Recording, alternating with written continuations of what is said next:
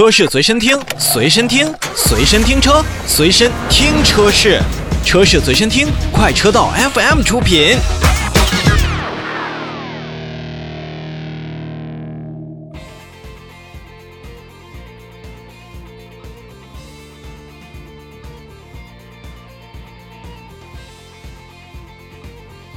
欢迎回来，我们来继续说新车。说到现在啊，我觉得今天要跟大家推荐的几款新车还真挺有特点。他们有的诸如像 VV 七 GT 一样跟巴博斯来进行合作，有的呢也是自己从自己原先的 SUV 啊变成了一款跨界的 SUV，或者说是轿跑 SUV 这样的风格。那同时呢，也有更加实惠的，诸如像星途 LX 这样的车型。那么首先，我们就来看新款的星途的 LX。新车是推出了五款配置车型，售价区间呢是从十点九九万元到十五点零九万元。这乍一看确实不贵，而且呢，从即日起到十月三十一日，星途一点五 T 的乘风破浪版限时售价是九点九九万元起，还可以享受 CN 九五的空滤免费升级，首任车主基础流量终身免费。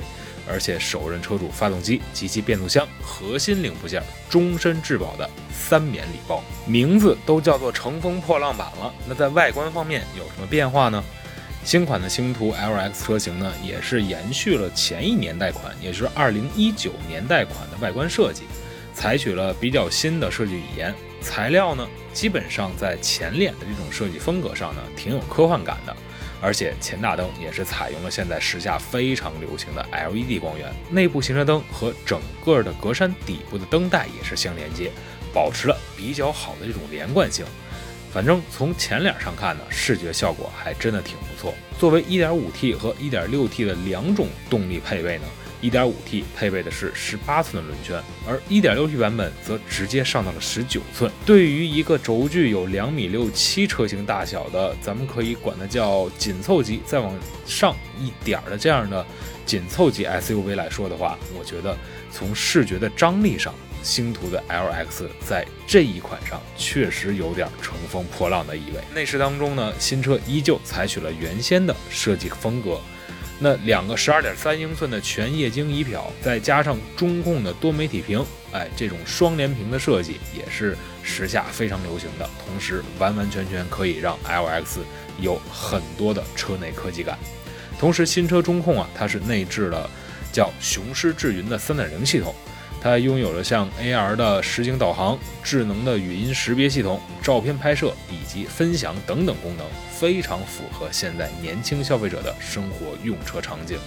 同时，像电子挡把儿，包括这种带有缝线的这种装饰，也是提升了车内的品质感。虽说价格不贵，但是新车呢也是全系标配了 Auto Hold 自动泊车。主动限速、倒车影像、前排侧气囊、ESP 车身稳定控制系统等等等等，一系列的安全性配置，也是进一步提升了车辆的驾驶的安全性。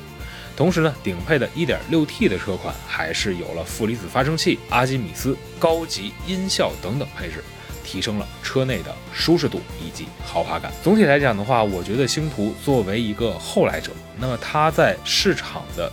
布局上，尤其是在配置的拿捏上，还是比较到位的。而从九点九九万元起的乘风破浪版的限时优惠上，可以看到，这回星途想把这款车型真正卖到乘风破浪去。